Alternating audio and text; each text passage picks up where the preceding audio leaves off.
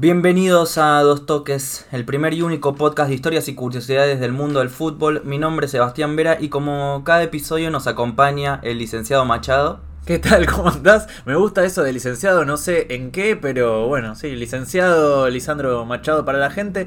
Estamos llegando a un país que, que tiene mucha buena panadería, que tiene una famosa torre y la verdad no tengo ni idea de más nada de Francia más allá de fútbol. Bueno, Francia es la nombrada quinta liga más importante de Europa, después de todas las que ya tenemos episodio, tenemos episodio de España, Inglaterra, Italia y Alemania, que son las cuatro principales de, a nivel europeo, y la que la termina de completar, eh, según la UEFA, es eh, Francia, que, bueno, a ver, a nivel europeo tampoco es que viene ganando Champions todos los años ni llegando a las finales, pero a nivel de importancia de plata, no sé qué será. Y a nivel de deportividad, hay muchos deportistas muy reconocidos en Francia y es ni más ni menos que la campeona del mundo. Sí, también a nivel de historia, en cierta manera, eh, los clubes eh, fueron marcando tendencia en Europa. No tienen muchas Champions, es verdad eso, y no solo en la actualidad, sino en general no son de los más campeones, pero siempre los equipos franceses andan dando vueltas por ahí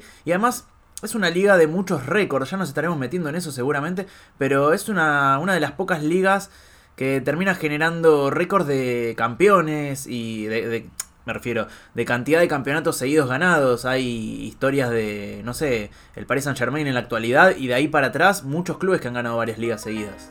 Así que en el episodio de hoy nos dedicamos a la liga francesa.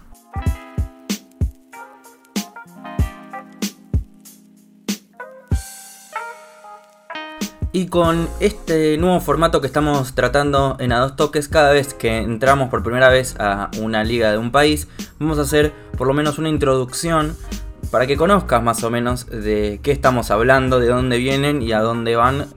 no, bueno, a dónde van no, porque nosotros hablamos de historia, no de actualidad. No de futuro, tampoco. Claro. el fútbol en Francia comienza en 1894, cuando se organiza el primer campeonato de fútbol el llamado Unión des Sociétés François de Sport Athletics.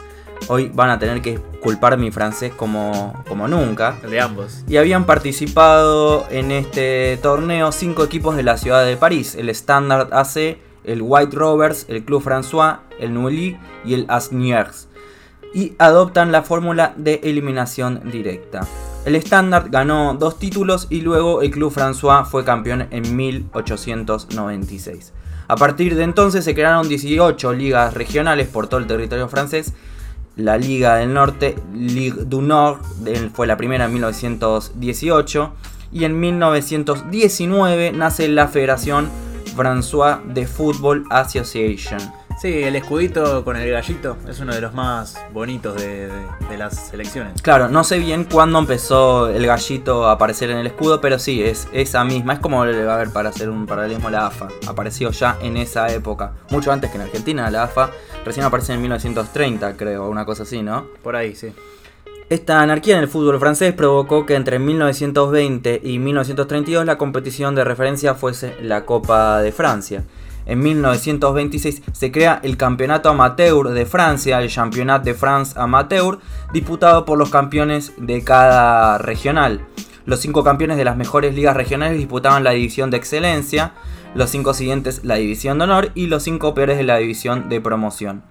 Posteriormente, esta tercera división terminó descontinuándose por abandono de los equipos. En 1932 y después de un largo debate, el fútbol francés se profesionalizó casi al mismo tiempo que el argentino, ¿no? Un año después.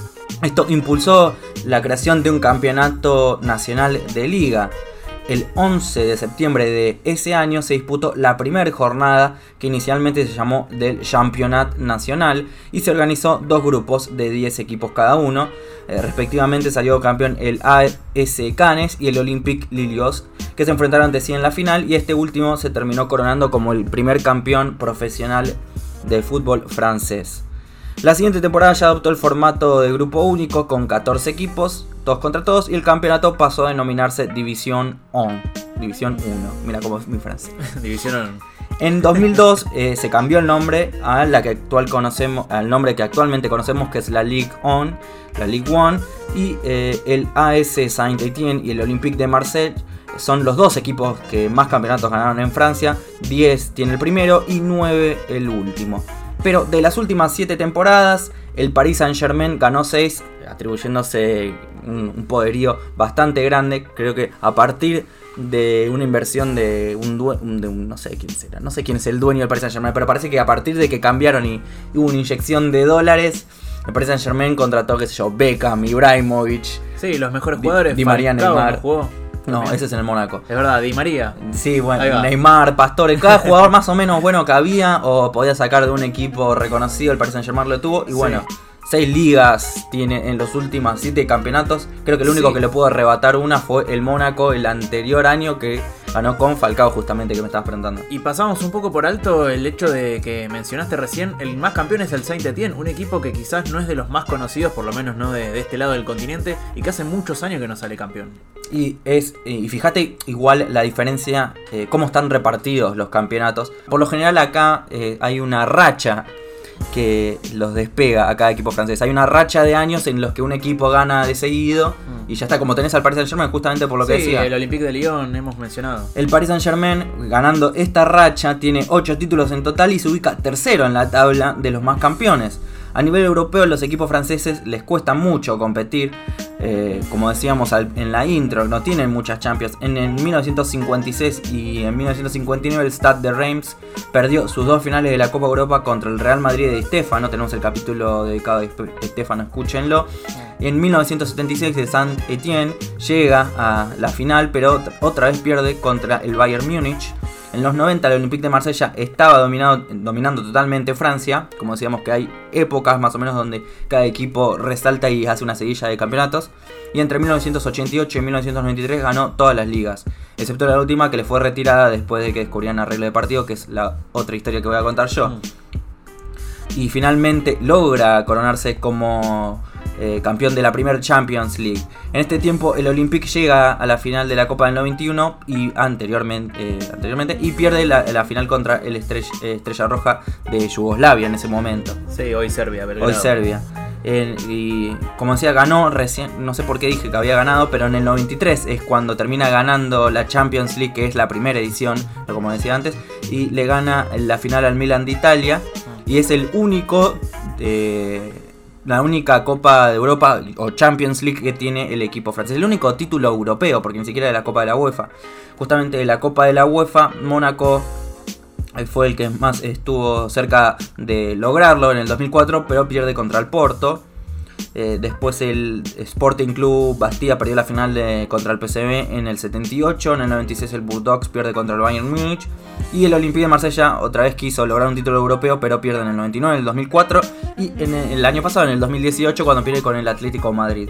Así que esa es la historia de la liga francesa, que no es muy extensa y tampoco tiene muchos... Eh, muchos eh, ¿cómo se llama? Campeones europeos, equipos altamente destacados a nivel eh, continental, pero como repetimos otra vez, tiene quizás eh, muchos jugadores muy buenos juntos. Zidane, Platini, que vas a estar hablando bolicha, no quiero spoilear nada. Tenemos Mbappé este año que tiene 20 años, ¿cuántos años? 20 años y sí, es el mejor jugador del mundo. 19. Sí, muchos Lloris, tiene muchos jugadores que han que han sido muy importantes en el fútbol. Y por lo que decías, también es una liga muy regular, ¿no? Que mantuvo su formato durante muchos años, no tiene diversos cambios, en general es siempre muy parecido cómo se va disputando, más allá de estos cambios de campeones, estas rachas que, que lo vuelven algo distintivo. Y algo que no mencioné es que tuvo un parate como la mayoría de las ligas europeas justamente por la Segunda Guerra Mundial donde no se disputó. Así es, y para hablar de Segunda Guerra Mundial nos vamos a trasladar para, esos tiempos. Eh, la Liga Francesa, previamente a, a, lo que sería el gran conflicto de Segunda Guerra Mundial, que en realidad es una guerra netamente europea con algunas pocas participaciones, se había estado disputando, como dijiste vos, desde 1932 hasta 1940 eh, de forma ininterrumpida. Hasta esa época, el máximo campeón era un tal FC Sete, que ahora está en cuarta división, sigue existiendo el club, pero lo descendieron por problemas económicos. Y el Soyo, que es un club que ahora es medianamente conocido, pasa de segunda a primera división varias veces, con dos campeonatos cada uno. Además, el Olympique Lillois, que hoy es el Lille, Racing de París y el Marsella tenían un título cada uno, en lo que para el Marsella iba a comenzar a ser su hegemonía. Entonces, hacia 1940 se venía disputando todo normalmente, pero en 1939 va a comenzar este conflicto que conocemos como Segunda Guerra Mundial, que enfrentaba a los aliados contra el eje y vamos a hacer una pequeña prueba de historia. ¿Quiénes contra quién se peleaban? ¿Quién eran los aliados, Seba? Los aliados eran Estados Unidos, Gran Bretaña, la Unión Soviética y Argentina al final. y Argentina al final, como todos los sudamericanos, exactamente. Las potencias del eje eran. Eh, eran Japón, Sí, eh, el Tercer Reich, exact- exactamente. eh, España, Italia. España e Italia, exactamente todos los que tenían alguna clase de, de dictador, entre comillas. Entonces se peleaban entre sí. Alemania en el año 1940, en mayo de 1940, Perdón, perdón, ah, tenemos a la- mm, las cuatro ligas más importantes del fútbol europeo. del lado, claro, del lado sí, de- del eje, Del mal. del lado del mal, sí, los bien. perdedores. Está bien.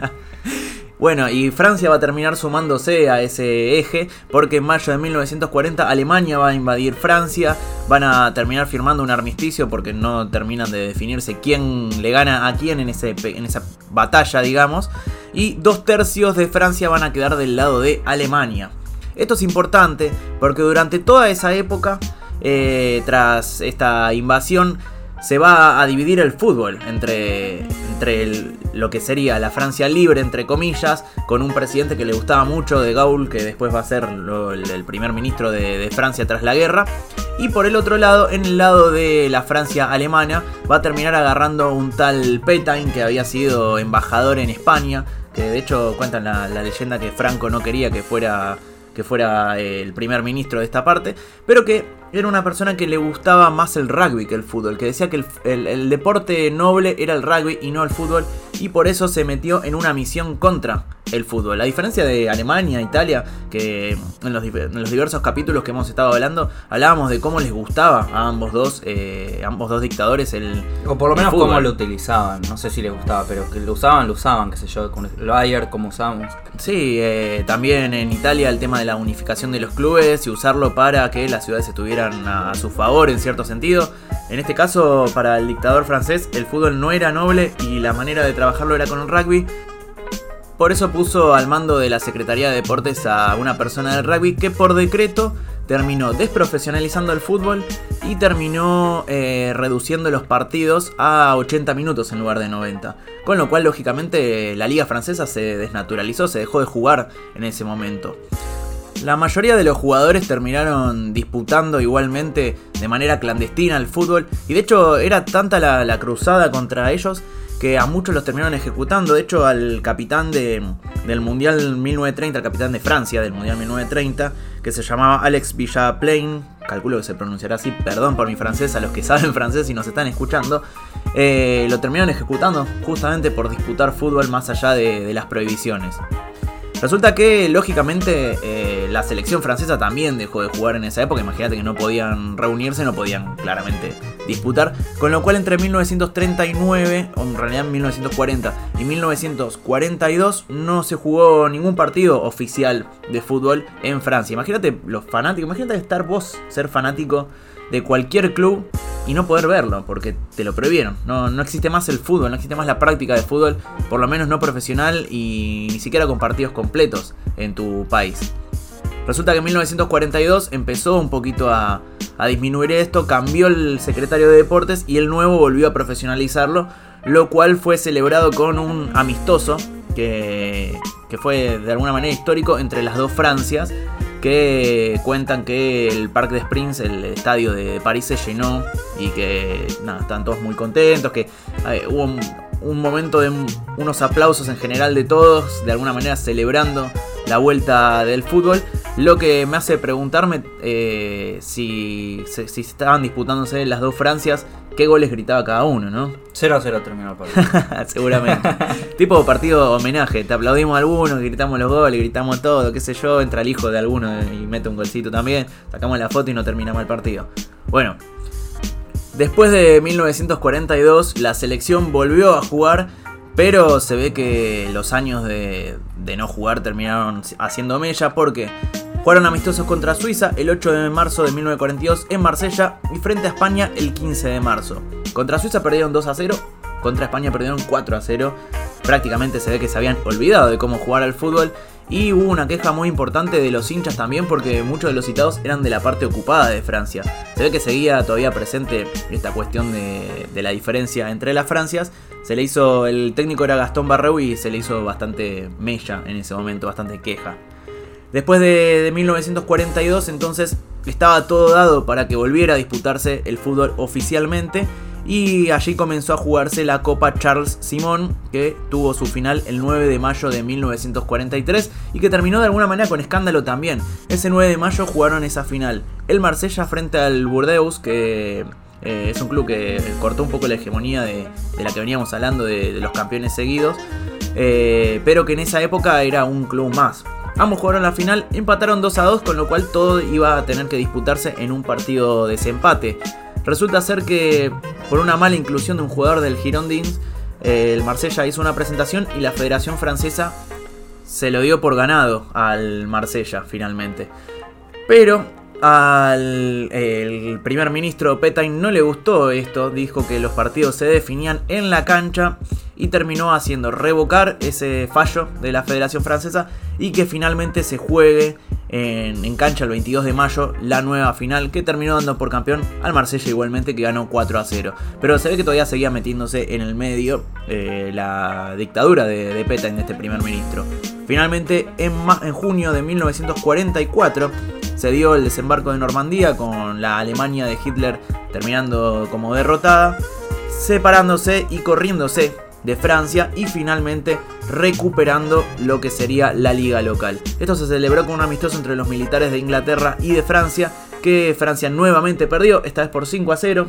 Se ve que cada vez que jugaban tenían como la esperanza de ver cuántos goles más se comían. En este caso perdieron 5 a 0 y finalmente en 1945 se volvió a jugar la Ligue 1, que tendría como campeón al Lille, que era el heredero de ese Olympique Lillois, que ya tenía un título de lo, eh, de lo que había mencionado previamente. Así que esta es la historia de qué es lo que sucedió en el medio de la Segunda Guerra Mundial y cómo en Francia el fútbol comenzó a ser perseguido y prohibido.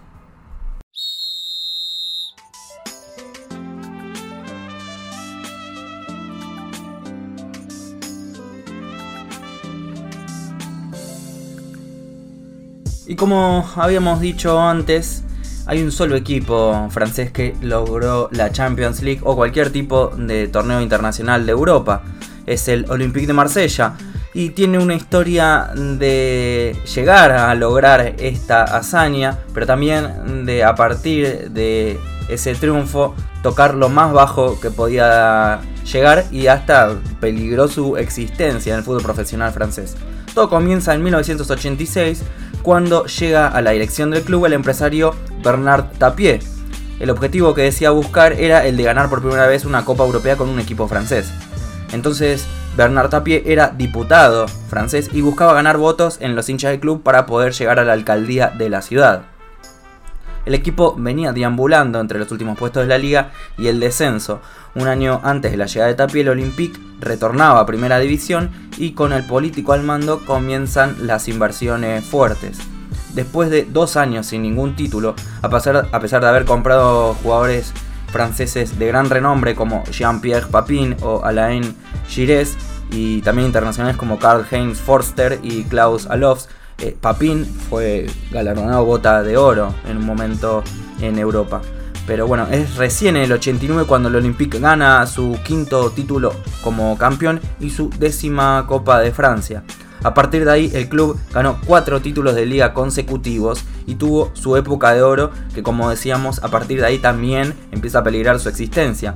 En la temporada del 89-90 Enzo Francesco, el uruguayo, llega al equipo después de ser goleador de la liga con el Racing y repite su rendimiento con el Olympique para que logre el bicampeonato.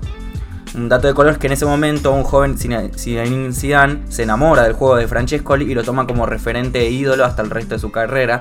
Zidane a uno de sus hijos le puso Enzo. Eso te iba a decir, sí, tiene. De hecho, presentó una camiseta de River hace poco, ¿no? No, hace bastante, creo que es en el 2007 que la presentó. Pero sí, Zidane siempre habla muy bien de Enzo. Hicieron un documental juntos con jugadores de fútbol.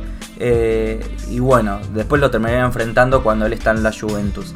Pero cuestión, eh, juntaba a todas las estrellas que podía para llegar al máximo objetivo europeo, pero tenía un carácter bastante complicado que le, le complicaba también el camino. En ese momento eh, en, ese momento en el que el Olympique estaba eh, reuniendo muchas estrellas, llega en un momento Eric Cantona, jugador bastante reconocido con mucho nombre, y otro, otro tipo con un temperamento bastante eh, cuando lo contrató Cantona era bastante joven y le duró menos de una temporada en el equipo después de que Eric tratar, tirara la camiseta del equipo al piso después de que salió sustituido en un amistoso. Estos discutieron y el jugador terminó jugando en el Montpellier. Después terminó peleándose con el entrenador Franz Beckenbauer, el campeón del mundo con la selección alemana, y este terminó renunciando. En la temporada del 91-92 empieza a llevar la jerarquía al plano internacional y llega a la final de la Champions League, pero termina perdiendo, como ya había contado antes, contra la Estrella Roja, que, eh, que era de Yugoslavia y que ahora es Serbia. Al año siguiente llega a los octavos de final donde pierde contra el Sparta de Praga y finalmente en el 93 logra su objetivo y gana la Liga de Campeones de la UEFA contra el Milan en Múnich. Ese Milan está dirigido por Fabio Capello y tenía estrellas como Frank Rijkaard, también reconocido como el holandés por ser eh, técnico. Sí, campeón con Barcelona, uno de los primeros que terminaron generándolo, que después va a ser la hizo Barcelona hizo debutar, hizo debutar a, Messi para empezar y tenía a Ronaldinho. Bueno, estaba también el defensor eh, italiano Maldini y el goleador Van Basten. Este último tuvo que jugar la final infiltrado, terminó saliendo a los 86 minutos y esto le costó que la lesión que tenía se agravase y eh, por culpa de esto terminó retirándose dos años después. Ah. Por otro lado, el equipo francés estaba en ese momento capitaneado por Didier Deschamps, que es el actual técnico de la selección francesa que es campeona del mundo. Poco después el Olympique se vio implicado en un escándalo de arreglo de partidos. El club arregló a su favor con ayuda de Tapie el partido de liga frente al Valenciennes la semana anterior a la final de la Champions para que eh, garantizara que ninguno de los de, eh, jugadores del equipo contrario fuera brusco con sus jugadores para que no se lesionaran. Este caso fue el primero que salió a la luz, pero también salió una seguidilla de arreglos, eh, pero este fue el único que se pudo comprobar. Por esto lo sancionaron con la pérdida del título de campeón nacional del 93 la prohibición de jugar las competiciones internacionales, incluida la Champions del año siguiente, la Copa Intercontinental que tenía que jugar a fin de año contra el Sao Paulo, y, no, le, no sacaron la Champions igual, esa se la dejaron. Pero lo descendieron a la segunda división francesa. O sea, que el campeón de la Champions League iba a jugar al otro año en la, en la B. En este escándalo estuvo involucrado un argentino, cuando no, Jorge Burruchaga, el ex campeón del mundo de la selección argentina en el 86. Él y eh, Christoph Robert fueron los jugadores del Valenciennes que mediaron en el soborno. Por esto fueron suspendidos 18 meses de la liga. En este lapso, Burruchaga termina dejando Europa y eh, termina volviendo a Argentina, en donde en Independiente, donde termina su carrera y después es técnico. Y bueno, actualmente sigue siendo técnico, no en Independiente, no sé ahora dónde está. Creo que no tiene cargo ahora, pero pasó por Arsenal, pasó por otros clubes también de, la Liga Argentina. A principios de este año, justamente Marc Fratani, un ex asesor de Tapie, declaró que él participó en la compra de varios partidos, incluso en el soborno de un árbitro para Le Classique, que es el clásico que tiene el Olympique de Marsella contra el Paris Saint-Germain. Eh, y se dice que sobornó al árbitro de ese partido. Pero lo más grave es que Fratani dice que Tapie eh, drogaba a los jugadores eh, rivales poniéndole drogas psicotrópicas en el agua, inyectándolas en el agua que después le terminaba entregando para el partido. Como el bidón de Bilardo. pero la voy a haber aprendido de ahí o viceversa, andás a ver quién vino primero. En 1995 Tapie se fue dejando el club al borde de la desaparición hasta la llegada de un nuevo empresario francés, Robert Louis Dreyfus, famoso por haber comprado la firma Adidas. El Olympique tuvo buenas y malas esos años, volvió a descender por temas económicos en el 2001 y llegó a finales de la Copa UEFA en el 99. Pero terminó de volver de las cenizas con el retorno de, de Jams, esta vez como técnico en la temporada 2009-2010. El equipo gana la liga por primera vez desde que le fue retirado el campeonato en el 93. Durante esa misma temporada fallece Dreyfus por leucemia y su, imperio se empieza a quebrar. pero el Olympique se mantenía y ganó tres veces la Copa de la Liga. El técnico eh, de Champs termina dejando el club no por malos resultados, sino porque lo llaman a la selección francesa que eh, en el 2008, 2018 termina saliendo campeón del mundo. En, en 2016 el club es comprado a la viuda de Dreyfus por un estadounidense, Frank McCourt, que es el dueño de una de las maratones eh, que se corre en Estados Unidos, creo que es la de Los Ángeles, la de Nueva York, una de esas de las grandes. Mm. Frank McCourt es dueño, también fue dueño de un equipo de béisbol. El tipo sabía de deportes, no sé si tanto de fútbol. Pero bueno, esta nueva compra le devuelve la estabilidad económica al equipo francés y en 2018, como habíamos contado antes, vuelve a una final internacional, llega a la final de la Europa League, pero pierde contra el Atlético Madrid. Pero ahora ya se mantiene en los primeros niveles y quizás en un año o dos pueda volver a conseguir eh, la, la, liga. Si Paris Saint Germain decide retirarse y jugar cualquier otra liga que no sea la francesa. Sí, o si dejan de invertir todo el dinero que vienen invirtiendo, que por lo que es la historia de, Francia en algún momento dejarán de ganar. Eh, como habías dicho antes, casi me olvido que este equipo también lo dirigió Bielsa. Creo que cuando se fue de Champs apareció Bielsa, estuvo una temporada y un partido, porque en la segunda temporada que empezaba, un partido y se fue. Así que eso, como es típico del loco Bielsa, va, viene, no se sabe cuándo se queda, tiene problemas más allá de lo futbolístico en los clubes. Así que esa es la historia del Olympique de Marsella, el único y primer campeón de la Champions League de un equipo francés y que va y viene de la segunda división y estuvo muy cerca de desaparecer. Ya para ir cerrando vamos con el clásico ya de, estos últimos capítulos, que es el del perfil, elegir algún futbolista, alguien importante para lo que es cada una de las diferentes ligas y cada uno de los diferentes países. En este caso, hasta último momento estuve dudando sobre quién homenajear porque lo que mencionábamos antes, hay muchos futbolistas de los nuevos como Mbappé o Griezmann, tal vez algunos de los históricos como Zinedine Zidane, campeón con el Real Madrid como técnico múltiples veces, también campeón del mundo por primera vez con Francia en el año 98. Hay otros jugadores, Turán, muchos jugadores. Henry, Ribery. Totalmente, muchos de los que se podían mencionar, pero quizás el que para mí merecía ser seleccionado tenía que ver con un poco con historia, porque es el primer gran futbolista francés que, llegó a, por lo menos a nuestros oídos, y luego que también estuvo metido en muchos escándalos. Estoy hablando particularmente de Michel Platini, que eh, nació en el, el, 21 de junio de 1955 en una pequeña ciudad llamada Joeuf, que andás a saber cómo se pronuncia. Después le preguntamos a Platini. Después le mando un mensajito, che, Michel, eh, tómate un ratito y contéstame. Pero resulta que ese, esa ciudad tiene un club de fútbol y él llega al fútbol gracias a su padre. Eh, recién a los 11 años comienza la práctica deportiva en este club porque su papá era entrenador de, fútbol y lo hace entrar, básicamente entongado, digamos.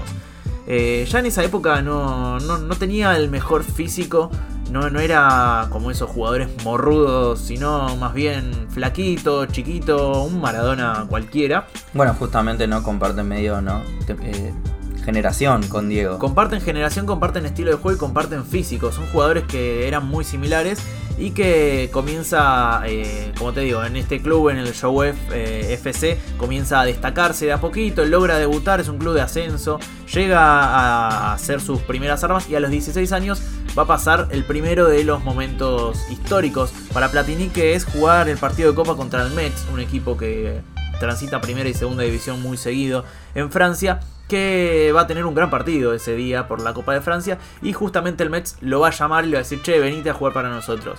Resulta ser que también va a comenzar un clásico para lo que va a ser la carrera de Platini, que es que no pasa la revisión médica, tiene un problema respiratorio y el Mets decide rechazarlo. Eh, después de eso va a tener muchas lesiones a lo largo de su carrera, va a ser una constante. Yo imagino que... Eh, una pequeña infidencia. previo a esto hablábamos un poco de Maradona y de las diferentes lesiones y cómo le pegaban mucho a Platini. Yo imagino que le pegaban un montón también y por eso también tantas, tantas lesiones. En 1973, con 18 años, firmó por un club pequeño, el Nancy, en el que va a tener una modesta participación y va a descender a segunda división. Justamente en este club es donde va a comenzar luego a tener sus primeros grandes juegos. Asciende a primera división siendo el máximo goleador de su equipo y en primera eh, le llega su chance de debutar en el año 76 en la selección, en un amistoso contra eh, Checoslovaquia en París. Ese día sale 2 a 2 y marca un gol. Ya desde arranque comienza a tener eh, importancia. Finalmente en 1977 lo eligen como tercer mejor jugador de Europa en 1978 gana la Copa de Francia, lo que lo lleva a fichar por el club, como decíamos antes, el más campeón de Francia, el más importante, me, quedo trabado porque no sé si es el más importante, pero sí el más campeón que es el Saint Etienne. En ese club ficha entonces en 1979 y va a salir campeón en el año 1981, además de salir subcampeón de Copa en 1982. Dato de color, mencionamos que hacía muchos años que el Saint Etienne no salía campeón, bueno, la última vez que salió campeón fue con Platini justamente, hace ya en 1981 son 38 años. Y sigue siendo de los más campeones de la liga francesa, eso es la diversidad. Bueno, la diversidad de campeones de nuevo que hay en ese en esa liga que no puedes salir, campeón, deja de salir campeón 40 años, 50 años y puedes seguir, arriba. Totalmente. Bueno, y luego de esto, y lo voy a mencionar muy rápidamente, va a ser su mejor momento a nivel clubes, pero al no jugar en Francia, no, no quiero tampoco meterme demasiado, va a fichar por la Juventus. En la Juventus gana dos ligas, una Copa, una Champions, una Recopa de Europa, una Supercopa de Europa y eh, gana la Intercontinental que se la gana a Argentinos Juniors. De hecho, eh, estamos grabando esto el 24 de octubre y se está festejando por estos días, no recuerdo bien qué día, eh, el día del hincha argentino Juniors por la fecha en la que salen campeones de esa Libertadores que lo lleva a jugar la Intercontinental que le gana a Platini. Hoy se festeja justamente el día. Y entonces estamos nombrando que en un par de. en un mes, en dos meses, ¿cuántos? Se estará festejando entonces la obtención de esta Intercontinental de Platini. Así es, exactamente.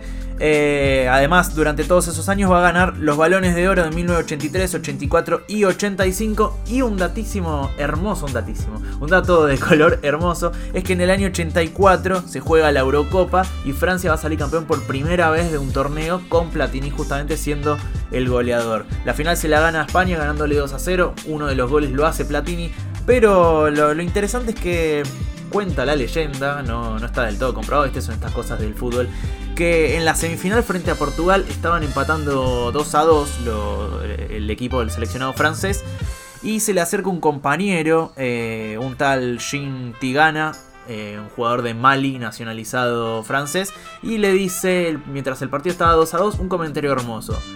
Che, Michel, yo nunca gané una tanda de penales. Así como para ponerlo nervioso, así, viste, se ve que estaba muy nervioso. Resulta que cuenta la leyenda que a 47 segundos de que terminara el partido, Michel Platini mete un gol, gana 3 a 2 el equipo y finalmente termina saliendo campeón por primera vez. Hablábamos de que es una selección grande, hablábamos de que Francia es de los 5 más importantes. Bueno, hasta el 80 y hasta, hasta ese momento, el 84, no tenía ninguna Eurocopa, ningún Mundial. El primer Mundial lo va a ganar recién en el 98, van a faltar muchos años para eso. Y eh, después la Eurocopa ganan en el 2000, ganan la, segunda y el último mundial. Es decir, Platini es un gran hito para Francia, se convirtió en, esa importancia de, Francia. Antes de que te vayas más lejos, eh, cuando hablamos del Diego, eh, que decíamos que compartían generación, justamente bueno, cuando Platini empieza a brillar en la Juventus, sin meternos muchos en la liga italiana, mm. Empieza a brillar en la, en la, Juventus, que era el equipo más rico de esa época, que lo es ahora actualmente de la liga italiana el Diego es cuando ahí desembarcan el 84-85 en el Napoli y es ahí donde el Napoli empieza a disputarle a la Juventus de Platini un poco el campeonato. Eh, justamente decís que ahí ganó en el 85 el balón de oro. Bueno, probablemente si eh, Maradona no hubiese sido sudamericano, lo hubiese, quizás lo hubiese ganado Maradona. Sí, probablemente. Eh, bueno, y quizás te, contaba antes, eh, off the record, antes de grabar esto, es que la Juventus se dice que le dio dinero al Napoli para que compre a Maradona y este no terminase en, en otro equipo que le peleara el campeonato. Entonces, y poder después, en la Juventus, poder reclamar a Maradona para tenerlo más adelante. Eh, podría haber sido compañero de Platini tranquilamente esa dupla en, la Juventus han ganado todo. Lo que pasa es que el Napoli nunca quiso devolver a Maradona a la Juventus. Entonces, eh, se tuvieron que enfrentar varias veces y creo que Maradona en casi a partir del 85 gana todos los, los choques contra la Juventus. Sí, prácticamente siempre. Finalmente, lo que te mencionaba antes, entre el 72 y el 78 tuvo lesiones todos los años, muchas veces se rompió huesos o lesiones graves, lo que hace que en 1988 finalmente se termine retirando en la Juventus sin nunca volver a Francia. Sin embargo, eh, sí va a estar ligado al fútbol toda su vida. Ni bien se retira, lo eligen técnico de la selección francesa. Se ve que no era tan bueno porque se queda fuera de la clasificación a la Eurocopa y al Mundial de Italia 90. Francia no juega ese Mundial con Platini como técnico. Más es muy, es muy hace un paralelismo tremendo con Maradona. Excelentes jugadores, la rompen en su país, pero como técnicos hacen agua. Bueno, Maradona por lo menos lo clasificó al Mundial sobre la hora Argentina, Platini ni siquiera. Cuando se decreta que en el 98 va a ser el Mundial de, Francia, eh, va a ser el Mundial en Francia. Claro, clasifica directamente. Platini decide renunciar en el 92 a raíz de, eso. ¿Por qué? Menos mal, no sé, porque terminaron saliendo campeones justamente. Pero en el medio van a empezar también sus problemas eh, con la justicia. En el año 1990 lo condenan a cuatro años de prisión y una multa por pagar primas a jugadores del Saint Etienne con fondos no, no declarados, básicamente con plata negra. Eh, luego, más adelante, logra sortear eso y finalmente ser electo primero vicepresidente del Nancy, el club ese pequeño que lo había comprado primero. Luego va a ser presidente de la Triple F, de la Federación Francesa de Fútbol, y asesor en FIFA, para en 2007 ser elegido presidente de la UEFA. Para que vean la importancia que tuvo en la UEFA, él es el creador básicamente, o era el presidente durante la creación de la actual Liga de Campeones, el, actual formato de la Champions League. Hizo que se cambiara el nombre de Copa UEFA a UEFA Europa League y que tuviera el formato que tiene ahora. Además de ser el mentor de la Eurocopa 2020, la del año que viene, que se juega en muchas ciudades, en 16 ciudades distintas, para definirse finalmente en Wembley. Además de crear la UEFA Youth League, que es básicamente el torneo de, juveniles. Sin embargo, más allá de todas estas cosas buenas, se ve que había otras que no eran tan buenas. Y cuando cayó Blatter, cayó Platini también. En 2015, luego de justamente del caso Blatter, él decidió postularse a presidente de la FIFA, pero le cayó una denuncia por el cobro de 2 millones de euros entre 1998 y 2002, supuestamente para corrupción. A raíz de eso le cayó primero una suspensión de 90 días, finalmente de 8 años que se redujo a 6, que se redujo a 4 y que estaría terminando en este 2019, haciendo que eh, Platini pudiera volver a, presentarse, lo cual todavía no lo logró porque sigue sorteando problemas legales. Todavía no, no pude volver a ser presidente. Pero bueno, esto es una historia de que ahí es donde se diferencia un poco con Maradona. Hacíamos el paralelismo y mientras Maradona luchó y de alguna manera siempre denunció a Blatter y a, los, a, la FIFA y a, todos los, directivos, Platini terminó metiéndose como directivo y siendo uno de los denunciados. Pero bueno, el Diego también igual en el 2004 asistía a todas las galas de, FIFA, como mejor jugador del siglo XXI, él estaba ahí, o sea, siglo XX, 20, 21, ¿cuánto es? ¿Quién? El siglo pasado. El siglo pasado, el siglo XX. Siglo XX, está. Bueno, mejor jugador del siglo XX. Sí. El Diego está y me parece que el Diego tampoco pudo estar porque no le daba para dirigente. Sí, sí, totalmente. Y bueno, y hoy está siempre la polémica en Francia de si es el mejor o el segundo mejor junto con Zidane, Platini. Eh, la revista France Football este año o el año pasado lanzó una encuesta. Una encuesta y lanzó, sí, eh, con diferentes futbolistas y diferentes entrenadores. Y finalmente el elegido a mejor futbolista de Francia fue Zidane, quedó segundo Platini. Ah, pero sí fue el primer gran cerebro dentro de la maquinaria futbolística de Francia y el primero en salir campeón. Lo que pasa es que es generacional. los que votan eran todos, vieron a Zidane, no vieron a, Platini en su esplendor o, no saben cómo meterse en la encuesta, cómo será la encuesta, Twitter, que una cosa así. no lo sé.